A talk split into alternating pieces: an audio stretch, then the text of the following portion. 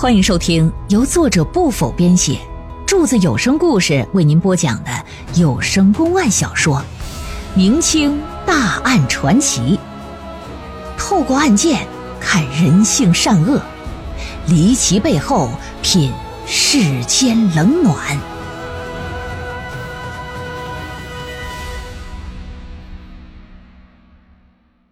青阳石银杀人案。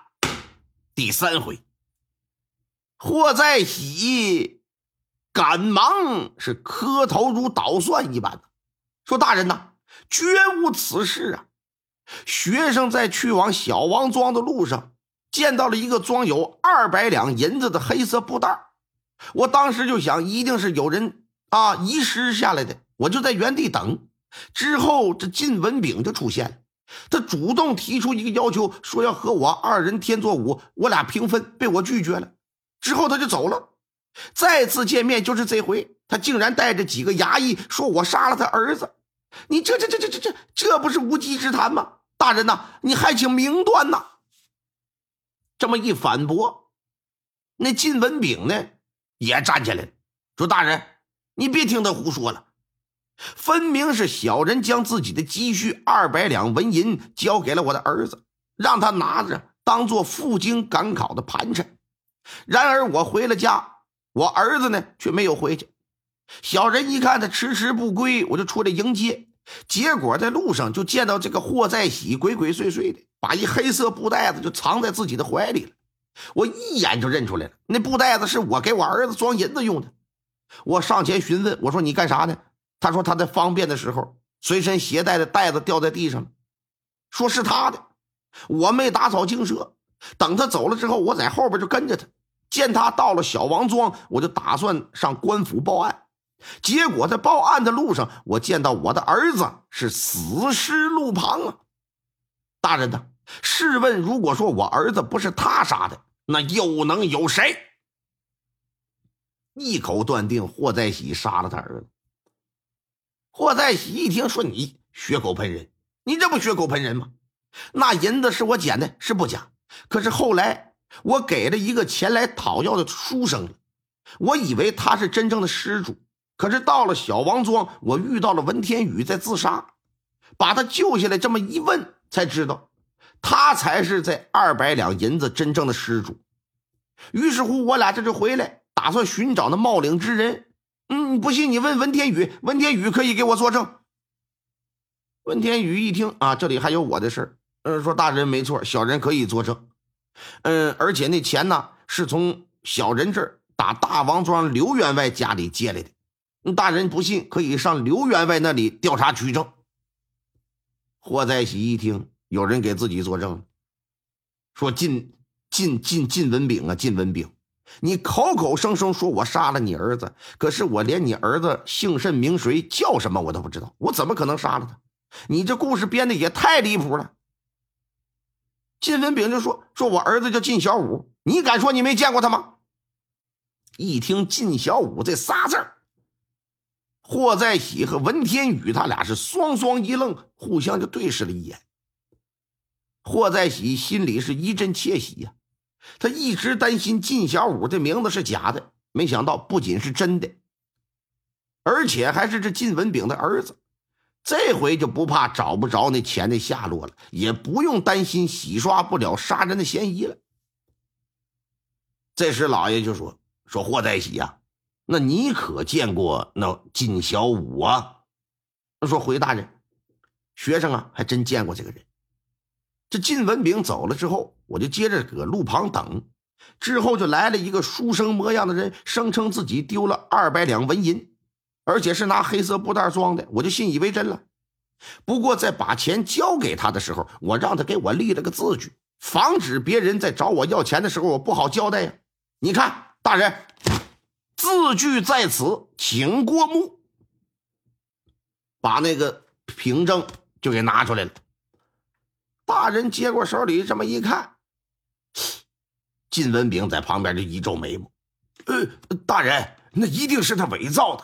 我儿子从小不学无术，只上过三天书私塾，斗大字不认识几个，怎么可能会写什么字据？您可千万不要再信他的话，也别相信那纸上所写的字啊！哼，什么？你儿子不会写字儿？呃，当然了，所以你编的这个故事和伪造的证据就太假了。哼，大人，当时学生是要靳小五写字据的，可他却跟我说，由于一路跑着过来，消耗了大量的体力。手啊抖，拿不了笔，写不了字让我代劳的。所以您看，字据是我写的，但靳小五在最下面留有指印的啊，你看看吧。老爷展开这么一看，朝着一旁靳小五的尸体就去了。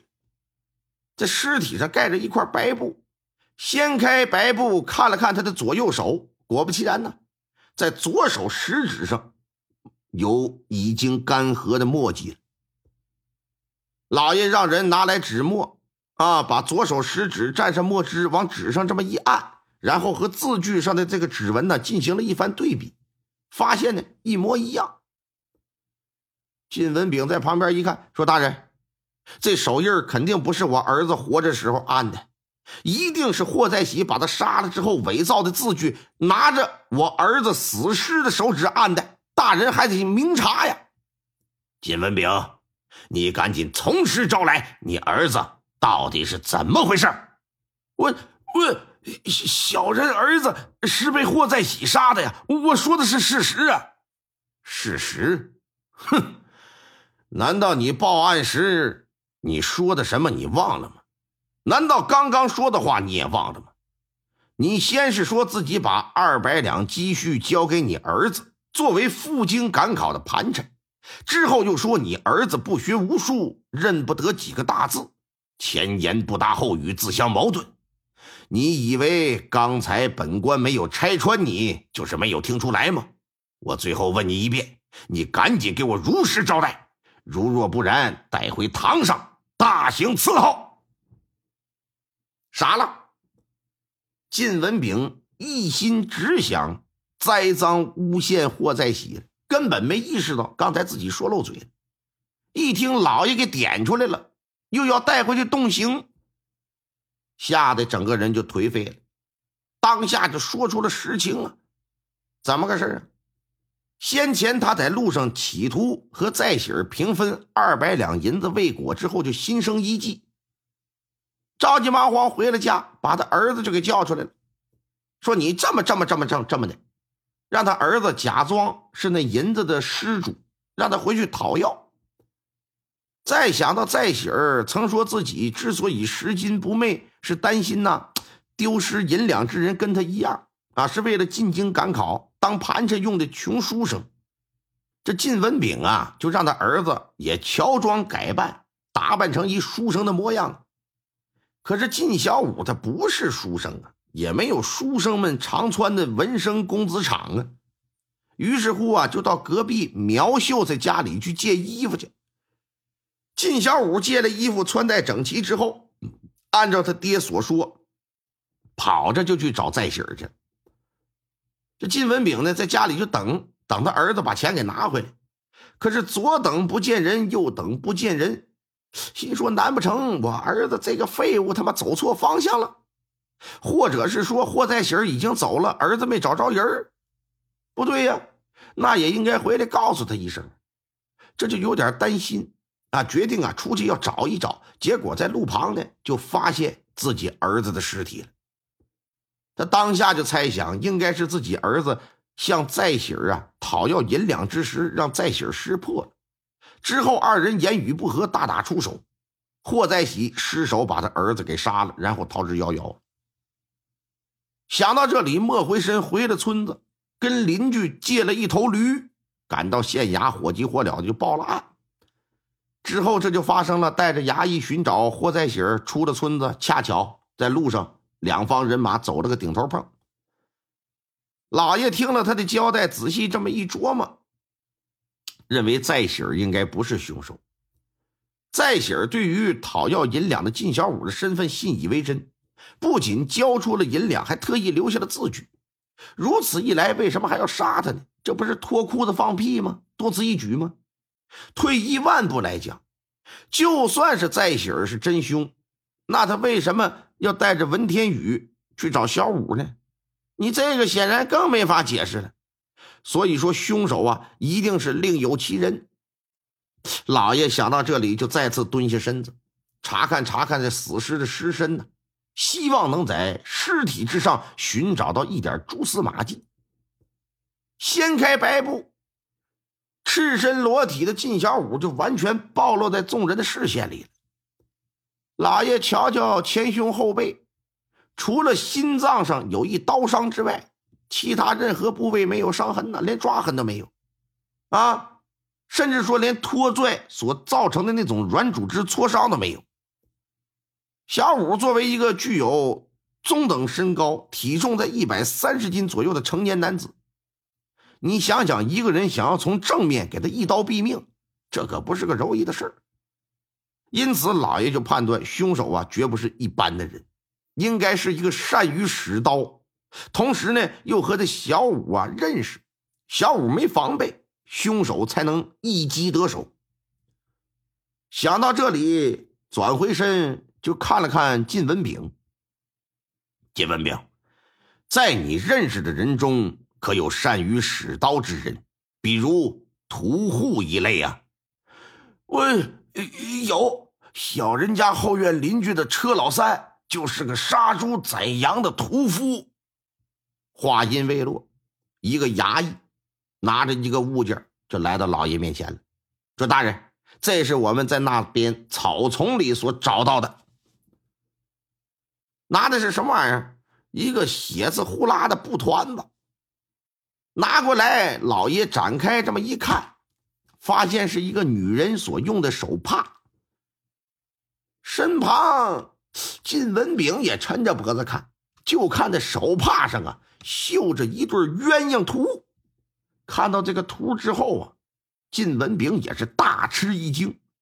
哎，这这我认识，这是苗秀才娘子的手帕。哦，你见过？小人见过。苗秀才娘子叫周姓姑，和小人娘子相交甚好，时常到小人家中，俩人一起做针线活。大约半年前。他一次到我家中之时，将此手绢遗落了，小人还以为是我娘子的，后来一说才知道，呃，是那周姓姑的，我便让他给送了回去。你再仔细看看，确定就是这枚吗？呃呃，我确定，这个就是周姓姑的。来人呐，马上前往大王庄，把屠夫车老三和周姓姑给我带上堂来。听众朋友们，本集播讲完毕，感谢您的收听。